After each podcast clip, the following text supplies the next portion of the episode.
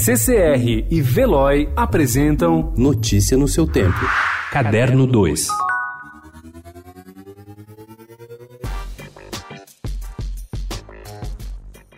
O presidente do Supremo Tribunal Federal, ministro Dias Toffoli, derrubou a censura imposta pelo desembargador Benedito Abicair da Sexta Câmara Civil do Tribunal de Justiça do Rio ao especial de Natal A Primeira Tentação de Cristo, do grupo humorístico Porta dos Fundos, que retrata Jesus Cristo como homossexual. Em sua decisão, Toffoli destacou que o Supremo já afirmou entendimento sobre a plenitude do exercício da liberdade de expressão como decorrência imanente da dignidade da pessoa humana e como meio de reafirmação ou potencialização de outras liberdades constitucionais.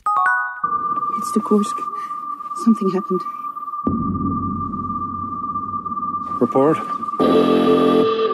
Two acoustic events. Mother of God. Survivors?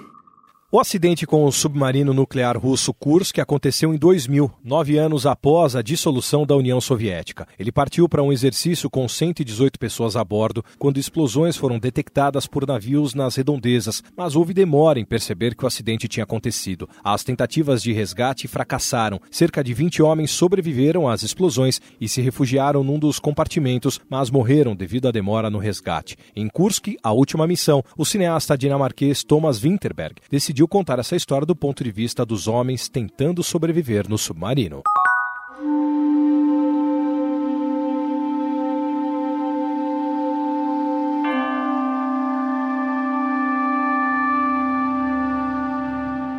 Quando Duda Vieira foi ver Bacurau no cinema, as músicas do filme lhe causaram um maremoto de emoções. Pernambucano, ele percebeu que a trilha sonora do longa-metragem representa a resistência de um povo sofrido e que conta justamente a história de um povoado do sertão do Brasil, que não está mais no mapa e é invadido por forasteiros, estimulando uma reação dos moradores. Duda é o idealizador e diretor artístico de Bacurau Show, espetáculo musical que será apresentado hoje e amanhã no Sesc Pinheiros.